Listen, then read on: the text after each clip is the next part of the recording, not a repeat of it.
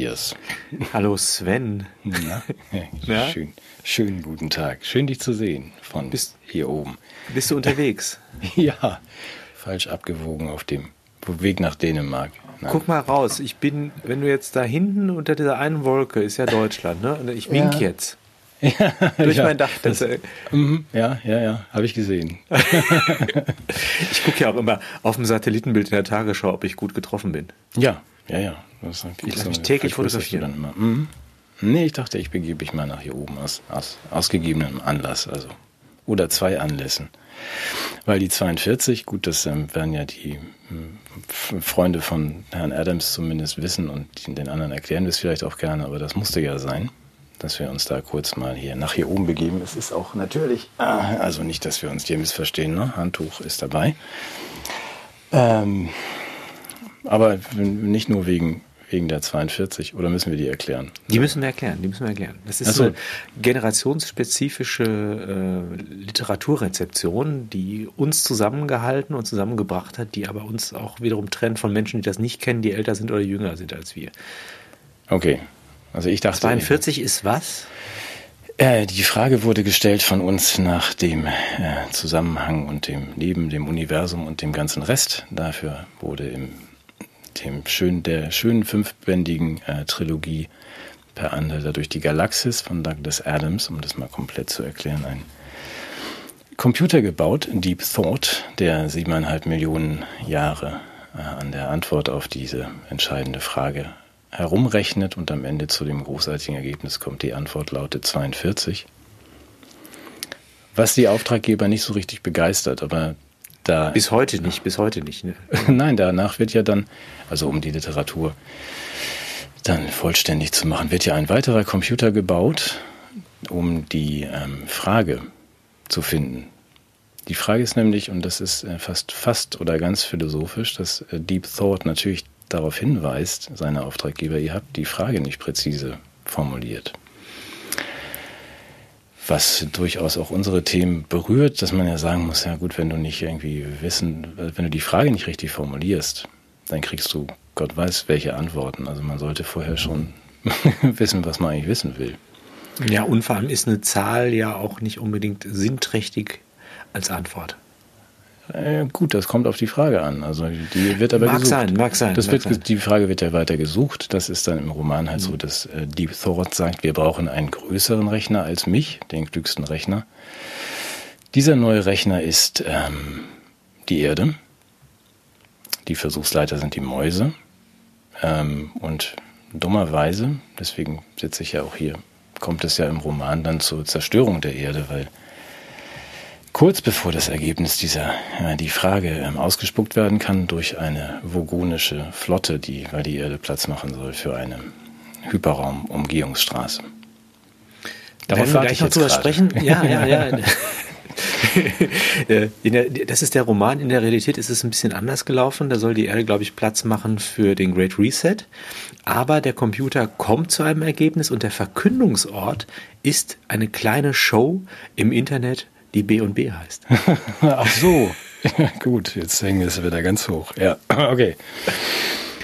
Ja, ja. aber ähm, was vielleicht unsere Zuschauer nicht wissen, ist, dass du Übersetzer bist von Douglas Adams Romanen. Mhm. Ja, ich habe den letzten Band der fünfbändigen Trilogie übersetzen dürfen, der sicherlich nicht der stärkste Band ist, das liegt nicht im Übersetzer und sein, sein, sein Selbstlieblingsbuch, Die letzten ihrer Art. Also Douglas hat ja auch noch ein paar aussterbende Tierarten besucht. Ähm, sehr, den sehr Komodo-Varan. Den Komodo-Varan und den blinden Delfin in China und äh, weiße Nashörner und so. Das ist ein schönes Buch, immer noch. Und habe der tiefere Ich fand es nicht so lustig wie die anderen. Ja, gut, Stänkerer. das ist trotzdem ein schönes Buch. ja, wunderbar. Und dann gibt es ja noch der tiefere, der tiefere Sinn des Labens, das im Original The Deeper Meaning of Live heißt. Das ist dieses Wörterbuch das ich, das man nicht übersetzen kann, von Douglas Adams. Ist das John. das mit den Städtenamen? Ja, genau. Da ist ja mein Geburtsort, taucht da auch auf. Ach, den da, oh, jetzt verrate ich, wo ich geboren wurde. Ich wurde in Unna geboren. ah, ja, Und okay. ein Unna ist, glaube ich, die Maßeinheit, wenn du dich daran erinnerst. Ja, ich erinnere mich. Nämlich für, glaube ich, äh, den, den zwischen dem Auto und dem äh, Einwurfschlitz für die äh, Tickets beim Verlassen des Parkhauses, oder? Ja, genau. Das ist das, dieser Abstand zwischen der. Der wird in UNA gemessen, ne? Ja, richtig. ja. Ja. Nee, Kennst du das, wenn man, wenn man solche Parktickets zieht und irgendwie keine Hand frei hat, weil man dann wieder zum Lenkrad greifen muss? Und dann nimmt man die so in den Mund und dann ja. ist das manchmal so sehr, sehr trocken, dann bleibt das so an der Lippe kleben. Und wenn man die da abgeht, dann reißt man so ein Stück von der Lippe mit ab. Ist das auch schon mal passiert? Äh, nee, ehrlich gesagt nicht, aber auch dafür. Wie passiert das dauernd? Natürlich, dann sollte es auch dafür ein Wort geben. Ja. Gut, also den Ausflug machen wir jetzt, wir haben ja Zeit. Es gab, nachdem das Buch erschienen ist, damals, der tiefere Sinn des Labens sah ja auch erst aus wie ein Langenscheid-Lexikon, gab dann Ärger. Inzwischen gibt's das auch nicht mehr. Aber es haben dann viele äh, im Netz und in eigenen kleinen Publikationen das Ganze natürlich auch noch erweitert. Das fand ich, also der mit dem sowieso und äh, anderen, andere Webseiten gibt es bestimmt auch im Netz. Und teilweise sind die Begriffe ja auch eingegangen in, in die, an die Universitäten gekommen und verhandelt worden. Ja, welche zum Beispiel? Äh, ich glaube, unseren Vorschlag für ähm, nicht mehr durstig äh, äh, Stullen äh, der ist dann verschiedentlich auch an germanistischen und sonstigen Fakultäten mal verhandelt worden. Jetzt habe ich ja mal die Gelegenheit, jemanden zu fragen, der da ganz nah dran ist. Was, den Titel habe ich nicht verstanden. Warum Labenz? Es geht da um, um äh, die Automobilindustrie oder? Nee, Labenz, also es ist ein Ort in Schleswig-Holstein. Der tiefere, so. tiefere ah. Sinn des Lebens ist äh, klar, ah. aber der tiefere Sinn des Labenz äh, ist nicht klar. Ist, na, das steht da schon dann auch drin. Ein Labenz ist natürlich das genau, worum es in dem Buch geht. Also ein Sachverhalt oder ein Gefühl, für das es kein Wort gibt. So. Und das ist ja das. Um es schwieriger zu machen, haben Douglas und John das in England so gemacht, dass man nicht einfach einen Neologismus hineinschmeißt, sondern dass man sagt, wir nehmen ein Wort, das nichts weiter zu tun hat, als auf einen Ort zu zeigen. Und ähm, ja, also einen Städtenamen. Ach so. Und benutzen ihn dafür. Also sonst wäre es ja einfach gewesen. Mhm. Einfach zu sagen, ihr findet ein neues Wort, wäre ja einfach. Es sind alles ja, Städtenamen. Ja, das kann ja jeder. Ja, eben. Ja. Damit gehen wir ins Ganze. Achso, jetzt sind wir ja schön gleich mal ins Ja, aber nee, der möchte ich jetzt, äh, der, möchte, bleib ich jetzt aber am Ball. Wie kommt man denn dazu zum Übersetzer von Douglas Adams? Ich habe Douglas Adams gelesen, bewundert, er hat meine Jugend geprägt, hat, war mit dieser, mit dieser Figur des melancholischen Roboters, wie hieß er noch? Marvin. Marvin, ja. genau. Mhm. Hat er also auch, glaube ich, der ganzen Transhumanismus-Debatte schon irgendwie nochmal einen menschlichen Sinn beigemessen. Ja, würde ich schon sagen, großartig. Aber wie kommst, wie bist du daran gekommen, dass du den übersetzen durftest? Hast du gesagt, hallo Douglas, ich bin's, der Sven.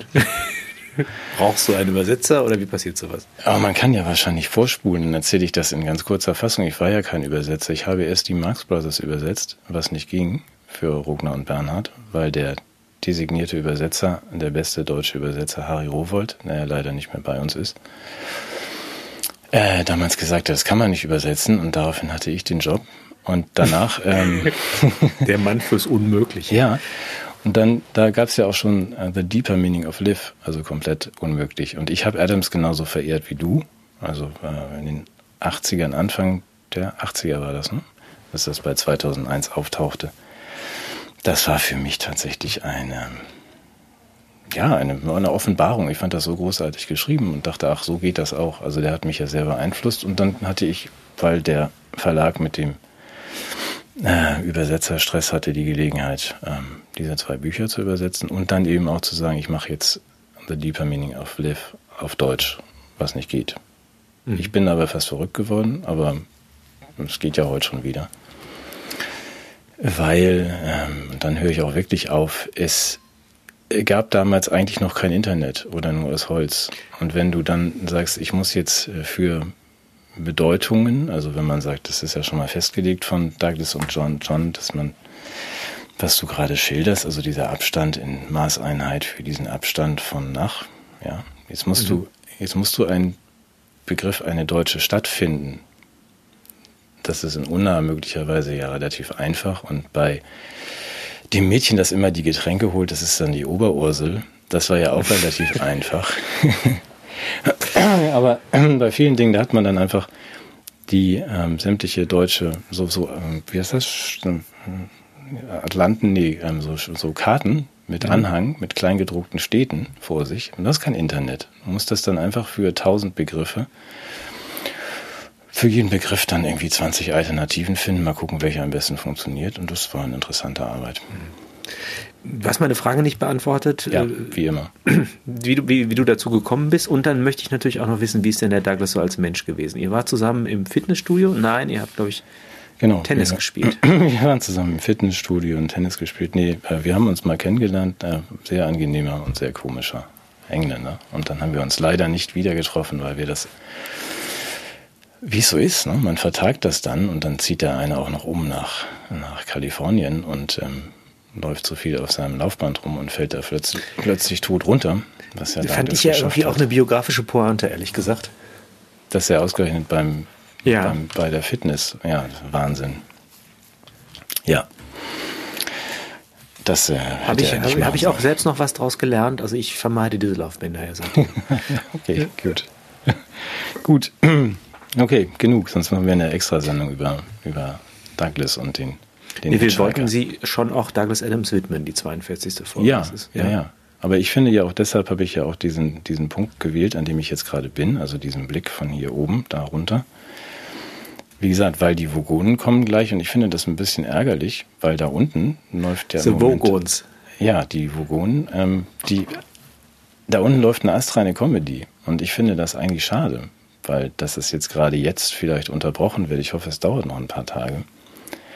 Hast du das auch gesehen? Ja, also das, da ist jetzt ein das Komödienstadel in Berlin letztes, letzten nee, Donnerstag. Ich meine, erst, nein, erstmal dieser, das, dieser, dieser Präsidentendarsteller aus dieser Comedy, der, der, der spielt im Fernsehen in der Comedy mit, spielt den Präsidenten. Also eigentlich der Herr Zelensky. Ja, er ist ja Lehrer, der dann aus Versehen Präsident wird.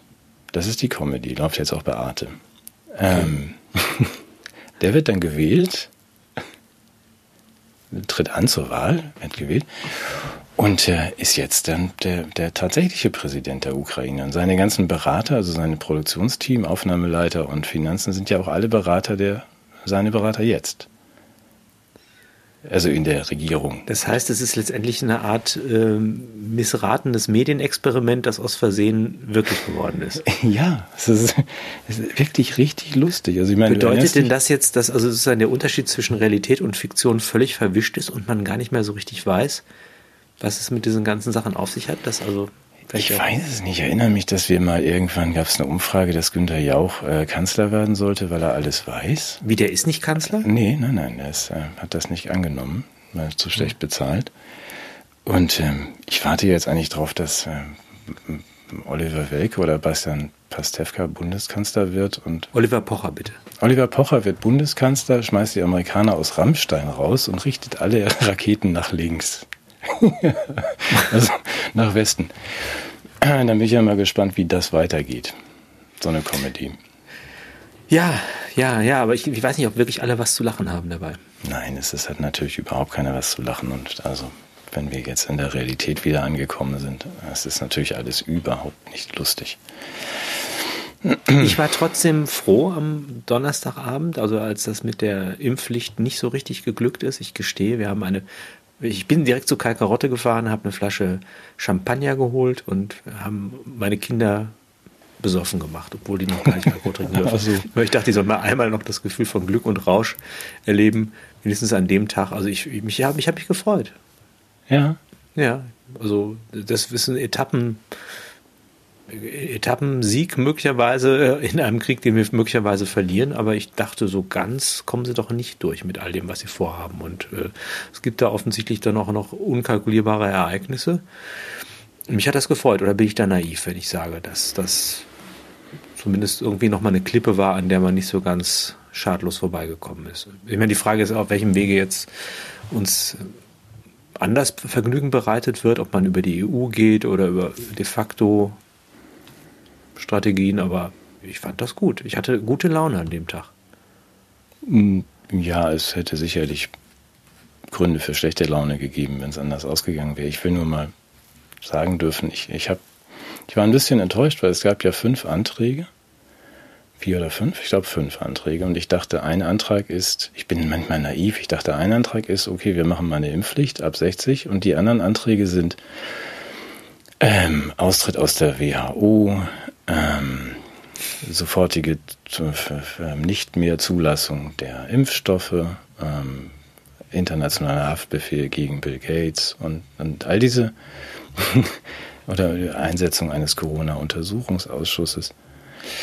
Die haben mir irgendwie gefehlt. Das waren ja alles Anträge zur Impfpflicht. Das fand ich enttäuschend.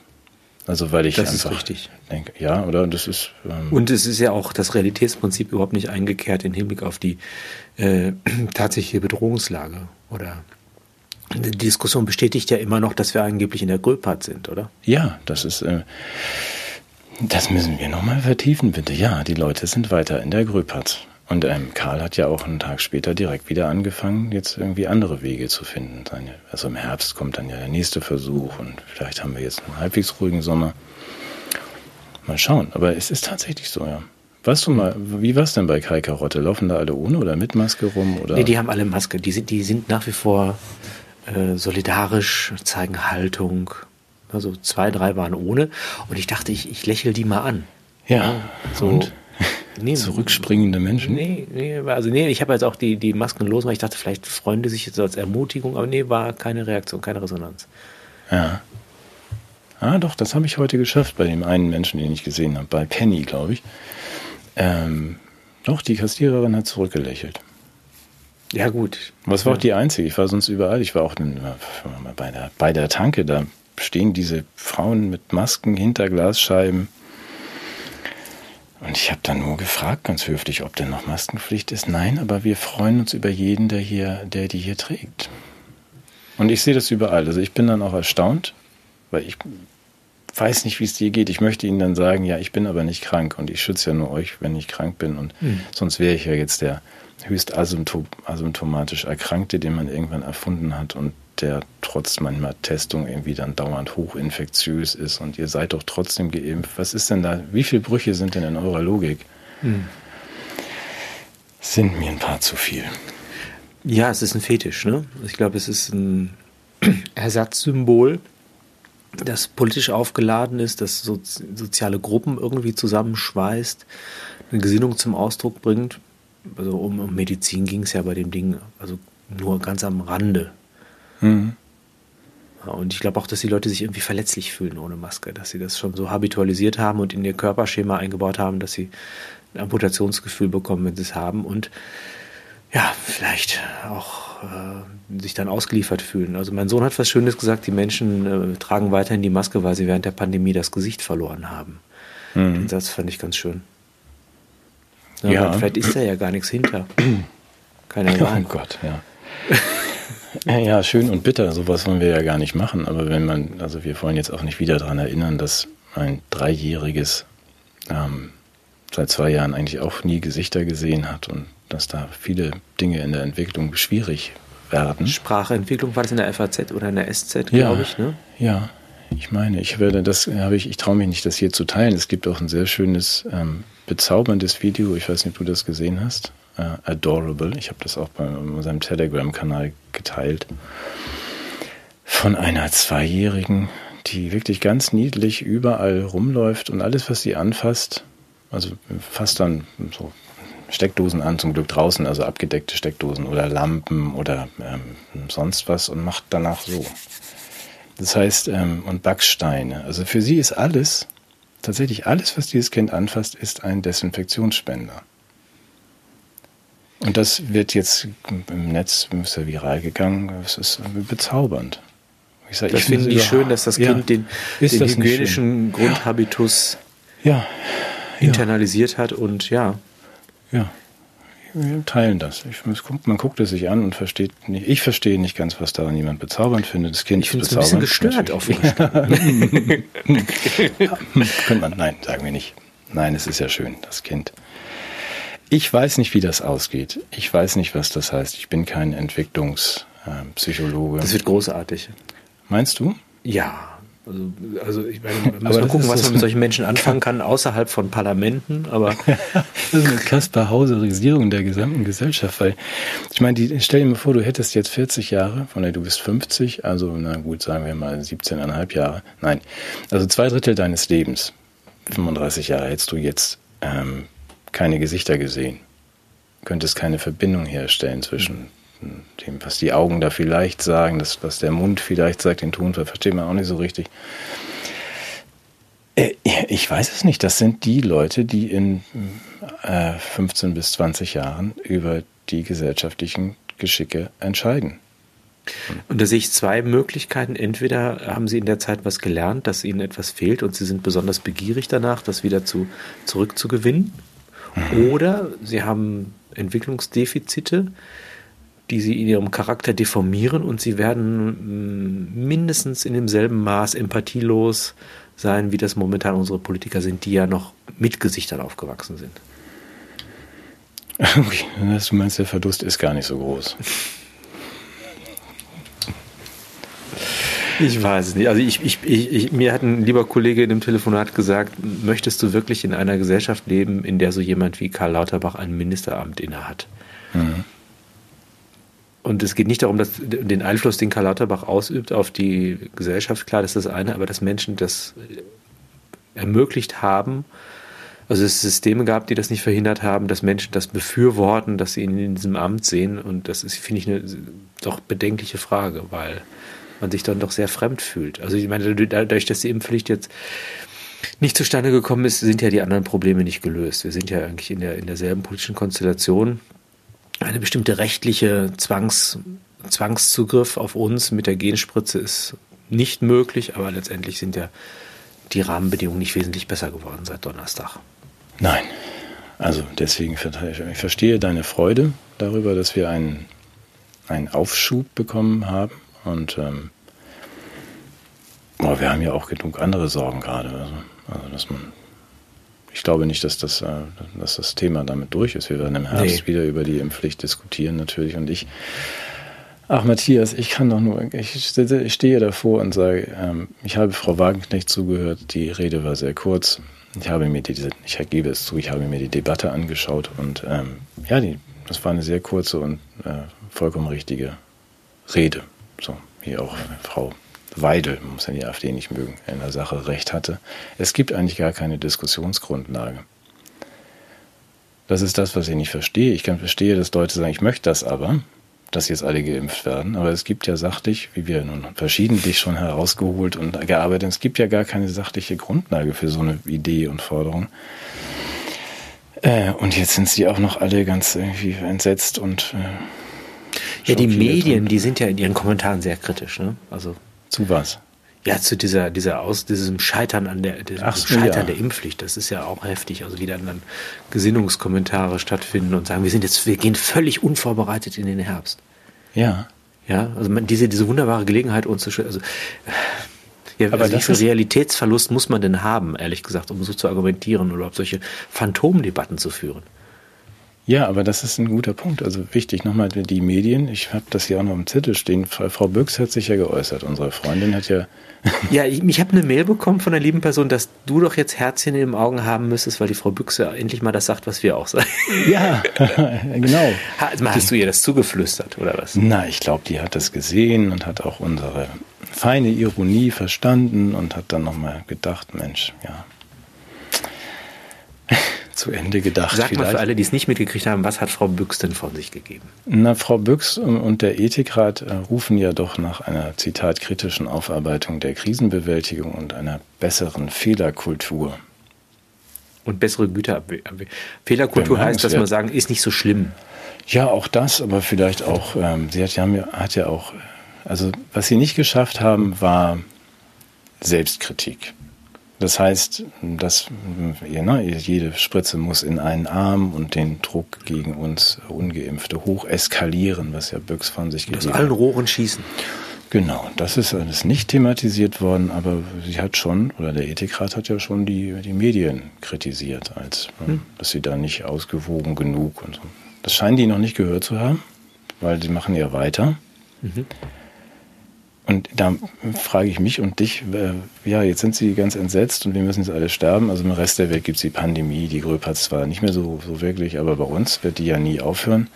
Und die Medien feuern da weiter aus allen Rohren. Ich, ich äh, stehe staunend davor, genau wie diesen, wenn irgendwie äh, Ingo Zapparoni, irgendwie dieser Mittelstürmer vom FC Vorwärts ÖRR, oder wie der heißt, dieser, wo arbeitet er? Bei der ARD, ne? Aber von wem wird er bezahlt? Also ja, weiß ich nicht. Also von der irgendeiner Brücke. Ich weiß es nicht. Aber dass sie, dass sie wirklich sich eine Freude daraus machen, unsere ohnehin, also diese Schülervertretung, die da Politiker sich nennen, die auch noch vor sich her zu jagen, solche Leute wie, wie, wie Zapparoni, wo man einfach sagt, also Krieg, Krieg trommeln, warum? Ich frage mich dann, was versuchen die da? Also sie versuchen jetzt den Krieg nicht in der Ukraine nur fortzusetzen, statt mal zu sagen, führt doch mal Friedensverhandlungen, sondern auch den Krieg hierher zu tragen. Erklär mir, was dahinter steckt. Was heißt das? Also wenn wir hier endlich dann Bürgerkrieg kriegen, dann sind sie automatisch embedded. Endlich. Da muss man nicht mehr fragen, man Das ist auch eine Frage auch des Klimaschutzes. Wenn du in Konflikten, von Konflikten berichten müsstest, die weit entfernt sind, hast du Flugmeilen, ja. hast du eine ziemlich negative CO2-Bilanz. Wenn du den Krieg sozusagen in der Nähe des Fernsehstudios selber hast, ist ah. das besser für den Planeten. Ach so, das ist also eine Reaktion auf die gestiegenen Spritpreise, dass man ja. sagt, dann ich habe keine Lust irgendwie nach Odessa zu fahren, ich fahre lieber irgendwie in Vorort von Köln oder zünde Hürth Bitte nicht. An.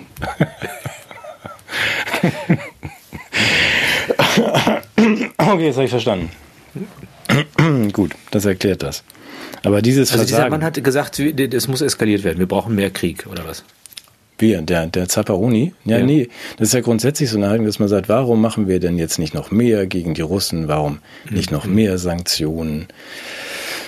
Und ich finde, das ist überhaupt nicht, das ist wirklich so ein, so ein Totalversagen der Medien, das wir eigentlich aber auch schon durch die ganze Corona-Zeit hatten. Und man sagen, die sind in irgendeinem komischen Blutrausch und übertreffen sich gegenseitig mit dem Geschrei nach noch mehr irgendwie Repressalien, noch mehr Embargo, noch mehr Krieg, Licht aus. Klar, das gibt bessere Stories. Ja, also dann kann man über das Elend eigentlich auch mal aus der eigenen Stadt berichten. Aber das ist doch nicht die Aufgabe der, der vierten Gewalt. Was ist denn da los? Also gut, Frau Büchs kann demnächst dann auch bei Rubicon veröffentlichen mit Van Rossum, wenn sie das kritisieren möchte. Wir können sie ja herzlich einladen. Oh, ich stelle mir die beiden gerade vor. Walter Van Rossum. Auf dem Podium. genau, Alena Büchs. Es gibt eine schöne Aktion, auf die ich gerne hinweisen möchte, die heißt Ich habe mitgemacht. Kennst du die? Äh, ja, gehört, ja. Dann, dann ist eine Internetseite. Ich mhm. weiß auch, wer das macht. Das ist ein ganz toller Mensch, den ich aber natürlich hier nicht äh, nicht bekannt machen werde. Und die sammeln einfach, ähm, ja, das ist ein Dokumentarium oder ein Archiv von Versäumnissen und von, von, von äh, sagen wir mal, Äußerungen, die wieder die Würde des Menschen gehen. Kann ich einfach nur mal empfehlen, sich das anzugucken und auch selber was beizutragen. Da sind natürlich große Sprecher und Großsprecher dabei, wie etwa Karl Lauterbach, aber auch Menschen in einem anderen Umfeld, die einfach zynische Dinge sagen, die weder fachlich noch menschlich oder sonst irgendwie gehen. Mhm. Und damit das nicht in Vergessenheit gerät, denn das ist ja, mein Eindruck, dass, dass die momentan dabei sind, kräftig die Spuren zu verwischen und auch sozusagen merken, wo es nicht so ganz aufgeht, äh, dass sie dann vielleicht mal so tun, als hätten sie es schon vorher gedacht. Also ich meine, auch Alena hätte ja diese ja. Gedanken auch schon vor zwei Jahren äußern können. Also ich halte sie für klug genug, auf die Idee zu kommen, dass eine ausgewogene Pressearbeit und äh, der Umgang mit Fehlern, gerade dann, wenn Entscheidungen getroffen werden, wichtig sind, nicht wenn sie längst gefallen sind. Also ja. für mich kommt es auch ein bisschen spät. Und ähm, dieses sich sozusagen als aus, äh, aus der Verantwortung stehlen, äh, das sollten wir denen nicht so leicht machen, indem wir auch die Sachen nachhalten und diese unmenschlichen Äußerungen oder, oder Erlasse und, und, und Sachen, dass wir die einfach festhalten und Personen zuschreiben, die dafür verantwortlich sind. Vielleicht darf ich in dem Zusammenhang auch noch äh, darauf verweisen, dass wir eine tolle Zuschrift von einem jungen Mediziner bekommen haben, der sich im, im Gesundheitswesen bewegt und zunächst äh, ganz naiv äh, sich auf vieles eingelassen hat. Vielleicht werden wir das auch veröffentlichen nicht auf unserer Homepage. und dann eben den Eindruck gemerkt hat, wie sich äh, die, die medizinische Front schließt gegen die bösen Impfgegner und Impfkritiker und äh, dann durchaus zynische Überlegungen angestellt werden und auch, äh, dass es so ein, ein Wettrennen gibt, äh, Impfarzt zu werden. Also er wird von, von Ärzten berichtet, die ihre Praxen geschlossen haben, weil das einfach für sie gar nicht rentabel ist, normal zu arbeiten, weil das mit dem Impfarzt viel schöner klappt. Und ja. fand ich eine ganz schöne Innenansicht. Und äh, wenn man sich mal anguckt, gerade dieser nochmal der Bericht ähm, bei Plus Minus, welche Schäden da entstanden sind, dann muss man schon fragen, wurde da aufgeklärt, wurde beraten, wer haftet eigentlich dafür? Und warum sollten wir das, was da geschehen ist, nicht auch Menschen zuschreiben? Das muss nicht in Form einer Siegerjustiz geschehen, aber ich möchte wenigstens Reue und Sühne oder irgendeine Form von Anerkennung von Untaten. Ja, aber das, deswegen wiederholen wir vielleicht nicht heute, es ja, aber so gebetsmühlenartig immer wieder mal. Diese, also diese Position, diese Aufarbeitung muss sein. Und du kennst meine, meine Grundfrage. Also das muss man weiterhin definieren Sie mal Pandemie. Und was ist hier überhaupt vorgefallen in den letzten zwei Jahren? Ja, wie ist die Definition? Und wenn wir dann auch kritisiert werden, gelegentlich mal von, von Zuschreibern, Kommentatoren, dass wir ja überhaupt keine Ahnung haben man muss dann schon diesen Schritt gehen und sagen, gut, ich möchte mal die Vergleichszahlen hören aus 2019, 20, 21 für die Corona- und Covid-Toten in den Jahren, damit ich überhaupt vergleichen kann, was haben wir denn hier vor uns. Also eine Übersterblichkeit haben wir nicht. Diese Diskussion, wir wollen die jetzt nicht aufmachen, aber dass man sagt, wir gehen mal an den Anfang zurück und sagen, was ist denn da überhaupt vorgefallen und haben wir richtig reagiert und haben wir überreagiert oder hatte Ioannidis vom März 2020 an Recht?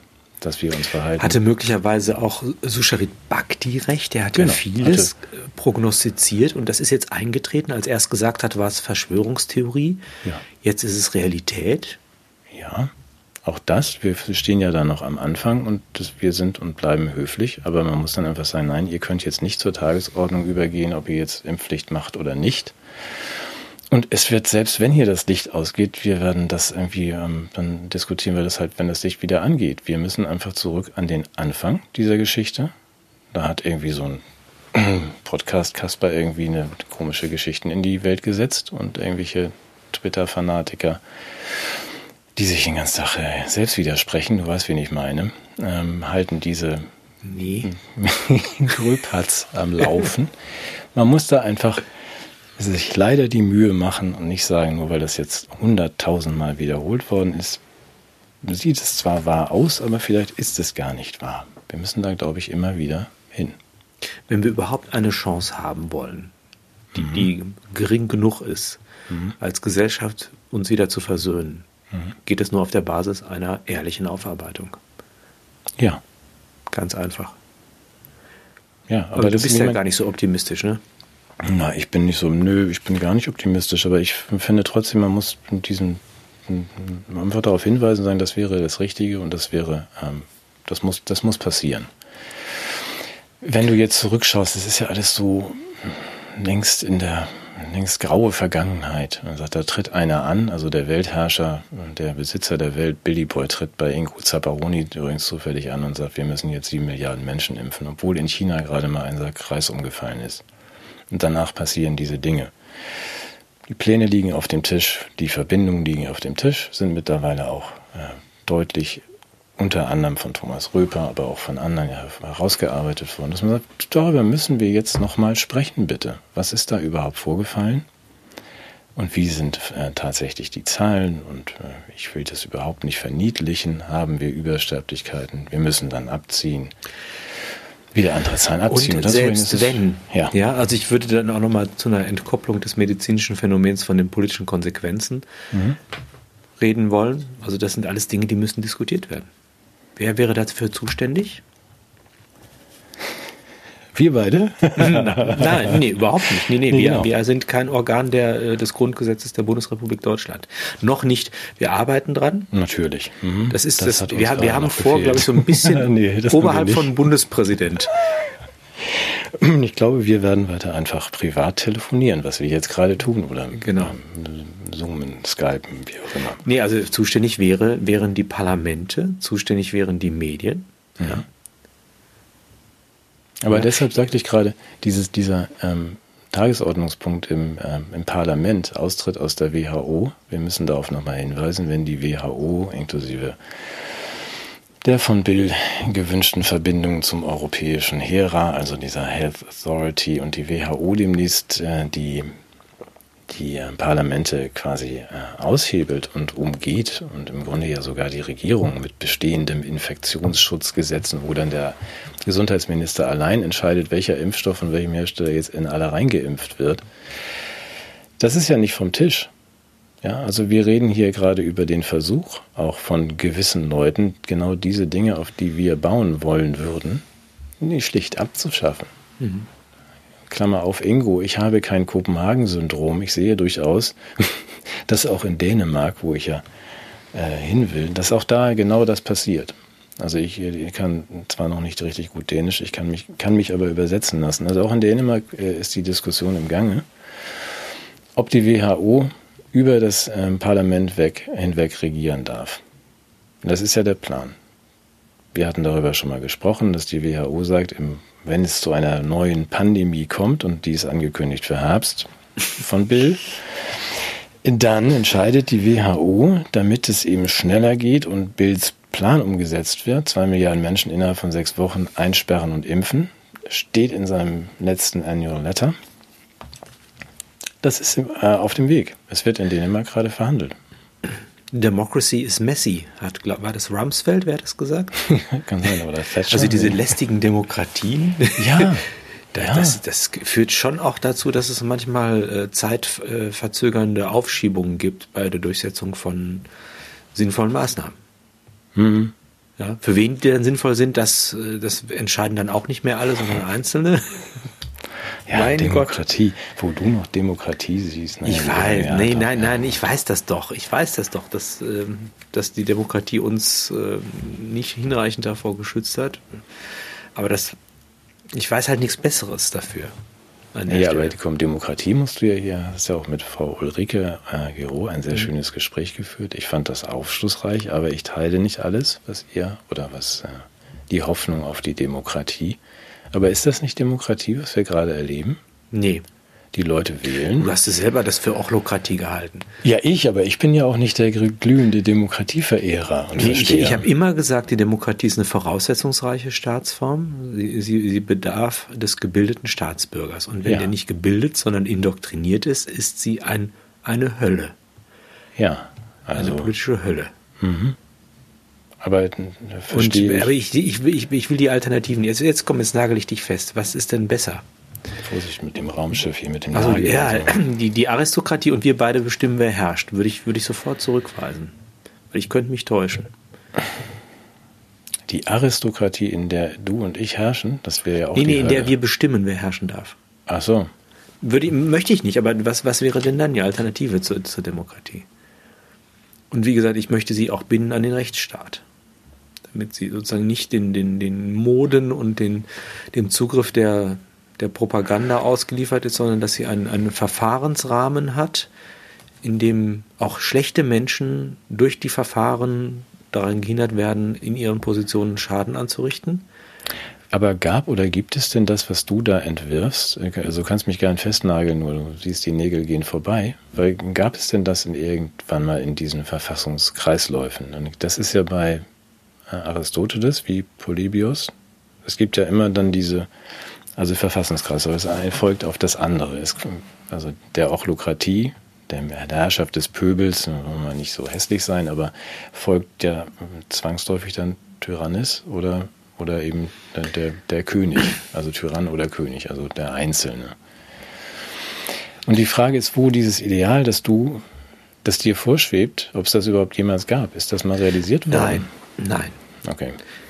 Äh, aber ist das ein Einwand gegen das Ideal? Nein. Ich bin fest davon überzeugt, dass der Satz, du sollst nicht töten, eine Wertgeltung hat, die durch die Faktizität des Tötens jeden Tag nicht beschädigt wird, sondern eher bestätigt. Ja. Der Satz, du sollst nicht töten, wird in jedem Mord sichtbar. Ja. Und so ist der Anspruch der Demokratie doch gerade durch, den, durch die scheiternden Demokratien auch sichtbar. Und ich ja, frage dich, was ist die Alternative? Welche Staatsform wird denn in Schleswig-Holstein herrschen, wenn wir da beide? Ja, sofort. Aber trotzdem ja. die Gegenfrage nochmal. die Demokratie, das ist ja wieder so ein Begriff, der nicht, für mich nicht klar genug definiert ist. Das weißt du. Also, dass ich sage, die griechische äh, Demokratie. Die Würfel- und Losdemokratie der wenigen.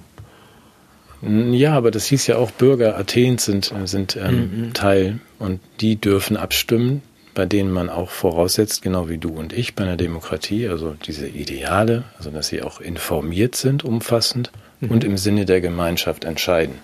Das waren aber nur die besitzenden Athener, also zehn Prozent der Gesamtbevölkerung. Das wäre ja so wie heute. Demnach hätten wir heute demokratische Verhältnisse nach Athener Maßstäben und das sind auch die Grundlagen der amerikanischen Verfassung und des amerikanischen Demokratieverständnisses, dass man sagt, es sind zehn Prozent reiche Leute, die entscheiden über den Rest. Das ist Demokratie. Dann haben wir heute Demokratie. Ich meine die Demokratie, so wie sie im Grundgesetz hinterlegt wird. Alle Staatsgewalt geht vom Volke aus. Ich mag vielleicht den Begriff der Republik noch viel, viel lieber, weil also die, die öffentlichen Angelegenheiten gehören in die Hand des Volkes. Die privaten mhm. Angelegenheiten gehören in den Bereich des Okay, aber das heißt dann und äh, meine, aber ich frage mal, was ist die Alternative? Du kennst kennst diesen blöden Spruch. Ich habe ihn immer gehasst, aber jetzt wende ich ihn an, weil er mir strategisch hilft. Äh, Demokratie ist die zweitbeste Staatsform. Äh, die bessere ist noch nicht erfunden worden. Ja, da würde ich mich gerne anschließen, weil wenn wir jetzt äh, sagen, du weißt das doch selber, das können, wäre jetzt ein anderthalb Stunden Gespräch, glaube ich, wenn man sagt, wie könnten wir denn sonst irgendwo hin? Du kommst ja immer dann zu dem gütigen ähm, Herrscher oder zu den gütigen Philosophen, also der Herrschaft der Philosophen, diesem Ideal, der, der Idealvorstellung der, ja, der perfekt klugen, gütigen, weisen Menschen, die im Sinne der Gruppe dann auch entscheiden, selbst gegen ihr eigenes Interesse. Mhm. Das ist natürlich die Idealvorstellung. Das war schon bei Platon so und die wird es nicht geben. Weil irgendwann genau. müsste die ja einsetzen, und zwar entweder der, der, der König, sagt hier, Philosophen, macht mal, genau. oder die gesamte Menge der Wahlberechtigten in der Ochlokratie, also der einfachen Leute, die man eben einfacher zum hier ist ein Bier und ein ja, Wenn die entscheiden dürfen, hätte der Herrscher aber schlechte Zähne. Ja, also deswegen, da gehen wir bis 2500 Jahre zurück und es gibt darauf eigentlich nicht die Antworten. Es gibt nur immer diese wiederkehrenden Formen. Uns schwebt vielleicht was anderes vor, aber im Zweifel basiert dein und mein Modell auf einen Menschen, den es nicht gibt. Den, ja, so ganz ausschließen möchte ich das nicht. Also ich, ich habe einfach auch einen, einen anthropologischen äh, Optimismus. Ich, ich glaube daran, dass Menschen der Bildung zugänglich sind, dass das Projekt der Aufklärung einen Sinn hat. Und alles andere, ich alles will das nicht ausschließen ich, für einzelne Menschen. Aber ich würde ja das sogar für alle. Ich würde das sogar für alle in Anspruch nehmen. Ähm, aber dass die Realität äh, nicht so ist, das weiß ich natürlich auch. Aber auch da würde ich wieder sagen, dass dadurch lasse ich mir diese, diese Hoffnung nicht rauben. Also was, was ist denn die Alternative? Dass du, was, zu welchem Menschenbild führt denn das, wenn du sagst, da sind welche, die sind kategorisch zu doof? Oder sind per se böse? Oder willst du so, willst du so auf Menschen gucken? Nein, tue ich doch nicht. Also nee, tust, weiß ich doch, weiß ich doch. Du bist doch der, der, der Herzensmensch schlechthin. Also das ist doch. Ja, also immer vorsichtig. Ja, doch schon, ja. Mit solchen Aussagen hier, so voll der Herzensmensch steckt hier auch noch im Kopf.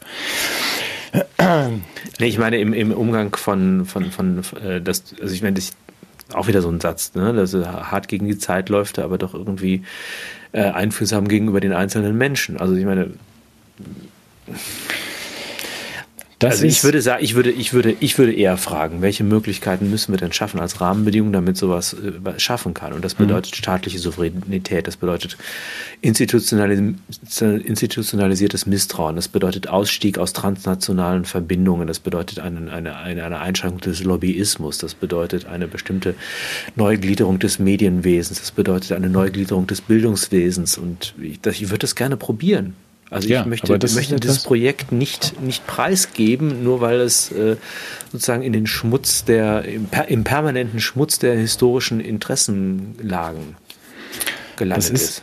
Das ist etwas, du weißt, dass ich das, äh, die ein paar Eckdaten, die ich da sehe, neben denen, die du bist einen Schritt weiter als ich. Also dass ich in, wenn ich Bill oder wir diesen Punkt mal aufgemacht habe, bedingungsloses Grundvertrauen und dass man, da werden wir uns nicht ganz einig sein was so, dass ich sage, wir würfeln unsere Vertreter aus oder lassen die von einem intelligenten, uns gehörenden Algorithmus bestimmen, dass man wirklich sagt, wir haben 700 oder 200 Leute, die im Parlament sitzen und das sind ähm, Die sind nicht ähm, durch die Wahlkreise gewählt.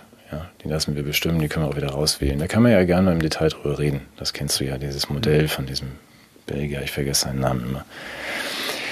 Äh, grundsätzlich die, die Regeln und die Rahmenbedingungen herzustellen, die wir im Moment nicht haben, also auch ein paar Leitplanken aufzustellen für den Raubtierkapitalismus, das ist ja eigentlich das, was fehlt. Dass man sagt, wir müssen die Rahmenbedingungen so schaffen, dass die Menschen so gut sein können, wie sie es eigentlich sind.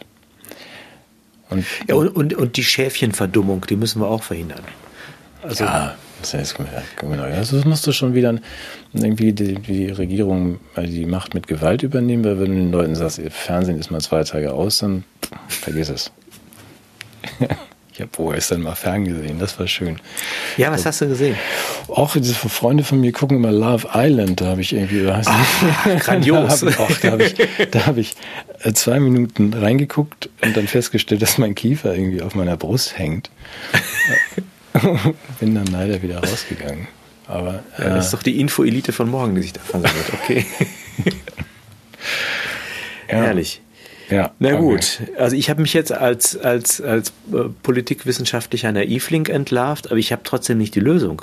Also willst du denn jetzt irgendwie äh, mit, mit Waffengewalt oder bist du jetzt resignativ, gehst in den Turm und steigst aus der Politik aus und gehst nach Dänemark oder worin könnte die, denn die Lösung bestehen? Ich glaube, wenn es überhaupt eine Aufgabe gibt, die wir beide haben, auch mit anderen zusammen, also nicht nur du und ich, sondern es ist tatsächlich mal dieses ähm, ein bisschen präziser zu entwerfen, als ich es getan habe. Also ein bisschen konkreter zu machen, was, äh, was wir uns überhaupt vorstellen und was möglich wäre. Ich glaube nicht, dass es aus den bestehenden Strukturen jetzt sich entwickeln kann. Ich glaube aber auch, und das weißt das du, das, das teile ich auch mit mit dir und mit Frau Giro, dass man sagt, ich sehe da auch ein bisschen schwarz, vorsichtig gesagt, so ohne Licht. Da ist, wird sich was sehr verändern. Wir befinden uns in einem Endspiel und es wird danach Möglichkeiten geben, hoffentlich, Gemeinschaften besser zu organisieren, als es jetzt zuletzt der Fall war. Und ich glaube, wir müssen schon, mir fällt gerade der Titel der Website nicht ein, irgendjemand hat auch was angefangen zu bauen und mich gefragt, ob wir da nicht mitmachen wollen. Wir sollten das tun. Das in Stories, Narrativen, Bildern, also klarer zu machen, wie ja. kann diese Welt aussehen. Denn bedingungsloses Grundvertrauen ist ein schöner, schöner Begriff, finde ich. Also man sagt, wir müssen doch eine, eine, Gesellschaft hinbekommen, wo man auch die Tür auflassen kann und sagt, im Zweifel vertraue ich dem anderen erstmal. Und nicht, wie wir es jetzt machen, ich misstraue mhm. erstmal. Das ist auch so anstrengend. Ah, schrecklich. Oh, ja, ich, das ist doch furchtbar, oder? Dass man sagt, das. Äh, Schon aus Faulheit. Ich, ich bin auch nicht nachtragend, weil es viel zu anstrengend ist, ja an all das zu erinnern, was man dem anderen vorwerfen könnte. Ja, aber das ist doch dieses gelernte so Homo economicus und alle genau. denkt, jeder denkt immer nur an sich. Und wenn das alle glauben, dann, was willst du dann machen als Misstrauen? Ja, klar. Ja, klar. Schon macht, richtig. Nö. Bin ich dabei. ja, das also ein bisschen, ein bisschen mit, mit äh, Bildern und Farben zu füllen, auch zu sagen, dass, äh, weil wenn die Vorstellung gar nicht da ist, von Menschen, die nicht mhm. den ganzen Tag so viel sabbeln wie wir, sondern also stellt euch doch mal vor, es wäre so und so. Im Angenehmen. Also warum ja. da, da können wir ja nicht hin, das ist zu kompliziert und dann haben wir ja keine Rente mehr und so. Ja, braucht ihr auch nicht mehr. Wir sorgen schon füreinander. Also dass man es wirklich mal zu Ende entwickelt. Mhm. Also du suchst die Antwort nicht auf der Ebene des politischen, der politischen äh, Verfahren und Regeln, sondern du machst es auf der Ebene der zwischenmenschlichen Neugestaltung der zwischenmenschlichen Beziehungen. Ist meine einzige und letzte Hoffnung. Du weißt, wir sprachen. Ist natürlich auch, äh, das ist natürlich auch, das ist im Grunde noch viel naiver als das, was ich, was ich will. Ja. ja. Und, das, ja. und deshalb finde ich es geil. Genau, deshalb, ja. genau. Das ist so naiv. ja, aber das ist das zumindest. Aber wir wollten, wir wollten uns ja noch ein bisschen bereichern, noch bevor es soweit ist, oder? An was? Wie jetzt bereichern? Ich wollte noch die Abfragprämie für Deutschland noch. Ach so. Nee, das, ja, das ist eine gute Idee, aber ich habe ja heute, nee, heute irgendwie äh, endlich verstanden, was unser ähm, Wirtschaftsminister und wie heißt der andere? Finanzminister, Lindner und, und Habeck, was sind die genau? Posten? Ja, genau. Wirtschafts- und Finanzen. Posten, ja. Ja, ich habe dann Vollposten sogar. Vollpostengeschacher. Ich habe äh, ähm, ich habe ja immer noch ein bisschen die Sorge, dass wir uns äh, gerade abwracken. Ja. Also das ganze Land abwracken, nach meinem Verständnis. Und ich habe aber auch nur 25 Semester Betriebswirtschaft studiert, weil ich nie da war. Ähm, Wirklich? Äh, ja, ja. Also nicht 25, aber ähm, mehr als genug. Doch, das habe ich studiert. Wusstest du das nicht? Was ich alles erfahre in dieser Sendung. Ja, wir sollten uns mal privat unterhalten. Ja. Das machen wir das schon so lange. ähm, nein, die haben ja am Freitag eine Pressekonferenz gegeben und nochmal äh, mir und uns erklärt, dass das alles, ähm, meine Tochter sagen würde, hunky dory ist. Das ist überhaupt kein Problem. Also wir brauchen kein russisches Gas im nächsten Winter.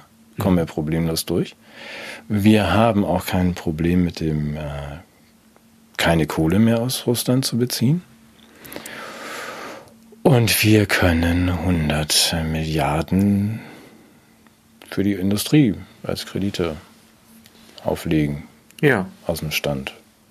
Also alle Sorgen, die ich hatte oder weshalb ich und du, glaube ich, auch dachten, hm, wir brauchen eigentlich ähm, 200 neue Gaskraftwerke, um unseren Energiebedarf für die vielen Energie, äh, für die E-Autos und so zu bedienen und na, auch vielleicht ein bisschen Lebensmittel herzustellen. Das haben die beiden eigentlich jetzt. Äh, Nicht. Nein, die haben gar keine Sorgen. Das ist alles cool. Also Ja. es gibt so ein paar Einschränkungen. Es gibt, also dahinter droht, oder nein, dahinter ähm, steht natürlich ein wahnsinnig großer, neu aufzubauender Verwaltungsapparat. Das ist gut fürs Bruttoinlandsprodukt. Beschäftigungsmaschine. Ja. Können bestimmt weitere Millionen Menschen jetzt ähm, einstellen, um zu überwachen, dass keiner sich die falsche Energiesubvention von der Kreditanstalt für Energiesicherheit holt. Also das ist, klingt nach einem es klingt Ich nach einem Todesstoß. dass, genau, dass, dass dich das gar nicht so richtig überzeugt. Nein, könnte sein. Mhm. Wo siehst du Probleme? Wo meinst du, könnte das schiefgehen? Ich ich finde, das erstmal ist doch ein genialer Plan. Ja, wenn ich den, den Jugendbuchautor höre, der erklärt, dass es, also es wird ein 100 Milliarden ähm, Kreditprogramm aufgelegt für die Industrie. Und es wird aber erst zu Subventionen oder Zuschüssen des Staates kommen, wenn jemand, also eine Industrie oder ein Kleinunternehmer, mehr als 100 Prozent mehr Kosten hat in diesem Jahr als in 2021. Ja, Erklär ahnst mir du, das. ahnst du, also du, gut, du hast irgendwie 1000 Euro Heizkosten in, Ja. und hast Wenn jetzt es im 2000 kommenden- Euro sind, dann krieg ich 2000 einen kriegst du nichts. Ah, Bis 100 Prozent. Aber wenn es darüber hinausgeht, dann gibt es gestaffelt ähm, Zuschüsse. Ahnst du, was das für ein, ein äh, Bürokratiemonster ist, was Sie sich Ja. da gerade ausgedacht haben, wenn man dann einfach sagt, nee, es gibt hier nicht einfach Geld für deine kleine, deine kleine Schuhfabrik irgendwie oder deine Schalfabrik oder was weiß ich. Du musst erstmal deine Belege vorlegen. Das klingt so ein bisschen wie nach diesen ganz versprochenen Hilfen, die sie dann alle nicht gezahlt ja, haben. diese unbürokratischen Soforthilfen. das ist genau dasselbe. Ich glaube, da, da freuen sich auch die Leute in Flutgebieten und ja, ja. Ja, bis heute. Ja. Das klingt so nach Vollbeschäftigung, auch für viele Psychotherapeuten, aber ähm, ohne dass irgendetwas dabei gelöst wäre dadurch, oder? Ich habe das Gefühl, dass die, die- dass es die Fragen von Energie, Mobilität, äh, Wirtschaftskraft, Ja. dass die ein bisschen aufgeschoben werden. Suchst du was? Also, ah, Ich suche Getränke, ja. ja. Nein, das ist ja, wenn man, wenn man über den Tellerrand schaut, irgendwie, ich weiß nicht, ob du das gelesen hast, in dem, im Ausland, es gab einen schönen Text aus Südamerika, dass äh, Europa schon fertig ist und nicht mehr existiert, das nur noch nicht weiß. Und es mehren sich ja auch die Stimmen aus der Industrie, wo man immer sagen muss, okay, wer spricht da? Ach so, das ist die Industrie, aber dass man sagt, eigentlich wird Europa nicht gebraucht, was wir schon häufiger gesagt haben. Je länger der Ukraine-Krieg dauert, das ist ein ganz wichtiger Punkt, auch wenn das zynisch ist, aber nicht von mir, desto besser ist das für China. Das ist eine ganz schlechte Nachricht für, äh, für die Menschen in der Ukraine. Und das ist eben deshalb, wir müsste man sofort umsteuern für diese Menschen. Wenn man sagt, die Russen müssen jetzt ihr Öl und Gas mit 20 Prozent Abschlag nach Indien und China verkaufen. Hm. Das gefällt den Chinesen. Die kriegen einfach jetzt billiger Gas und Öl. Welches Interesse soll denn China jetzt daran haben, dass dieser Zustand aufhört? Das ist ein ganz entscheidender Aspekt, dass man sagt, das ist, ihr müsst doch die, ja, das sind doch betriebswirtschaftliche Erwägungen, dass man sagt, lass doch diesen Krieg noch ein bisschen weitergehen. Wo siehst du uns im Herbst? Im Dunkeln, das weißt du doch. Mach mal konkreter. Also wir werden wieder vom Virus zittern, wir werden erhebliche Inflation gehabt haben im Bereich der mhm. Lebensmittel und auch mhm. der Energie. Ja, und das Versprechen, dass man das ähm, auffängt als Staat, wenn die Formulare richtig ausgefüllt werden bis zum kommenden. Bis ja, für, für Unternehmen, aber es gibt ja auch Menschen, die äh, manchmal Energie brauchen. Ja, ja, auch für die, aber da gibt es ja auch dann, also bis zu einem gewissen Grad kann man das ja dann auch abfangen mit etwas äh, niedrigeren Spritpreisen und Lebensmittelzuschüssen. Ich, ich äh, teile den Optimismus von Habeck und Lindner nicht. Nein, wir haben, du weißt, es steht bei, im Buch Bill, Genesis die erste und Bill die zweite, keine Ahnung, steht ja, was wir bekommen. Wir bekommen jedes Jahr eine Auffrischungsimpfung gegen die aktuell grassierende Flurona-Variante.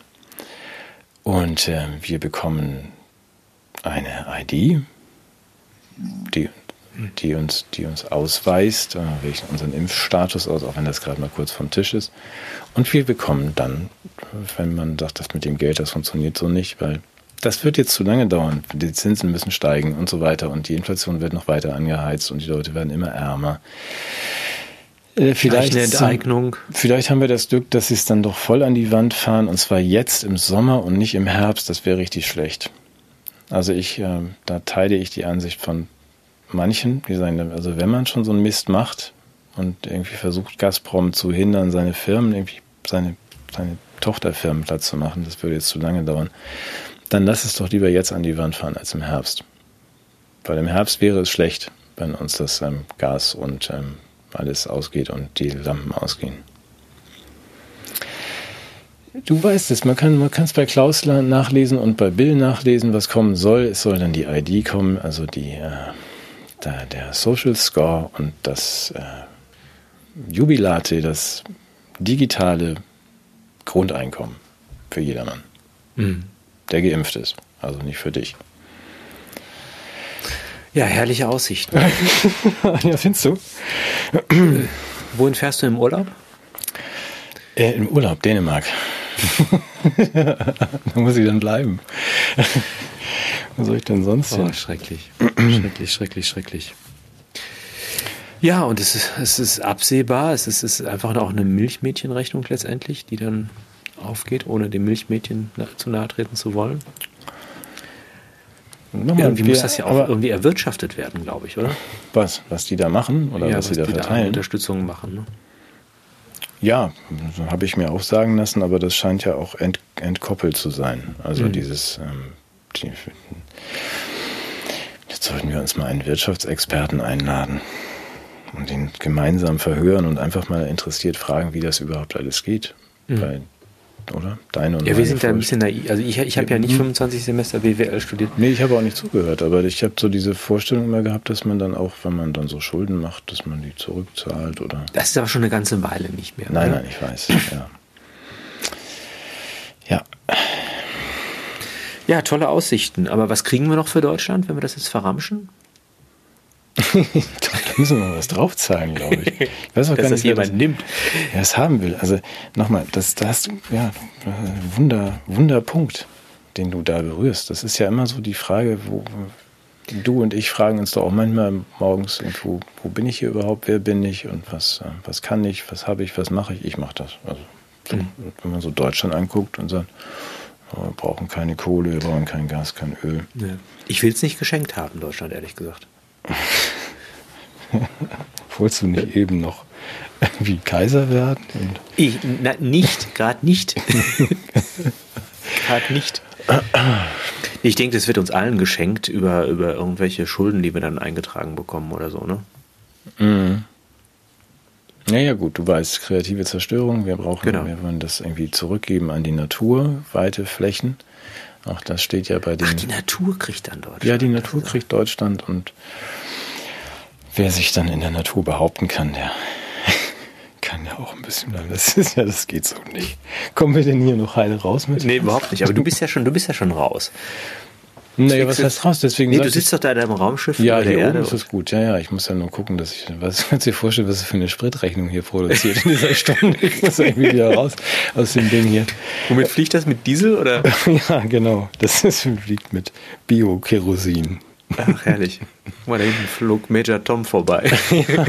Er hat auch kein, auch kein Kerosin mehr, er muss auch Nee. mal landen. Oh shit. Ja, tolle Aussicht. Wollen wir noch was Schönes sagen am Ende? Ja, wenn du das kannst, hast du noch ein, ein ähm, erbauliches Gedicht. Nee, habe ich nicht. Deutscher Dichter. Nee. Oh Mann.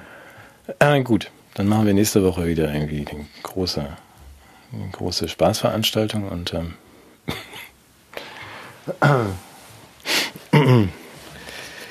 Drehst du noch eine Runde jetzt hier? Noch zum Mars? eine Oder? Runde und sag, gib das Motto aus, irgendwie nie, nie das Handtuch werfen. ja.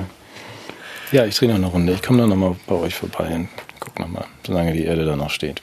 Ich Ja. hoffe, die Vogonen lassen sich noch ein bisschen Zeit mit dem Sprengen. Dazu ist das ja dann auch von hier betrachtet zu lustig. Ja, von hier unten nicht so. Nee, ich nehme dich nicht mehr mit hier rauf. Dann gucken wir mir Ja, jetzt bitte. ein bisschen Popcorn und alkoholfreies Bier und daran uns kaputt. Gucken, was da noch kommt. Bastian Pastewka bombardiert die USA oder so.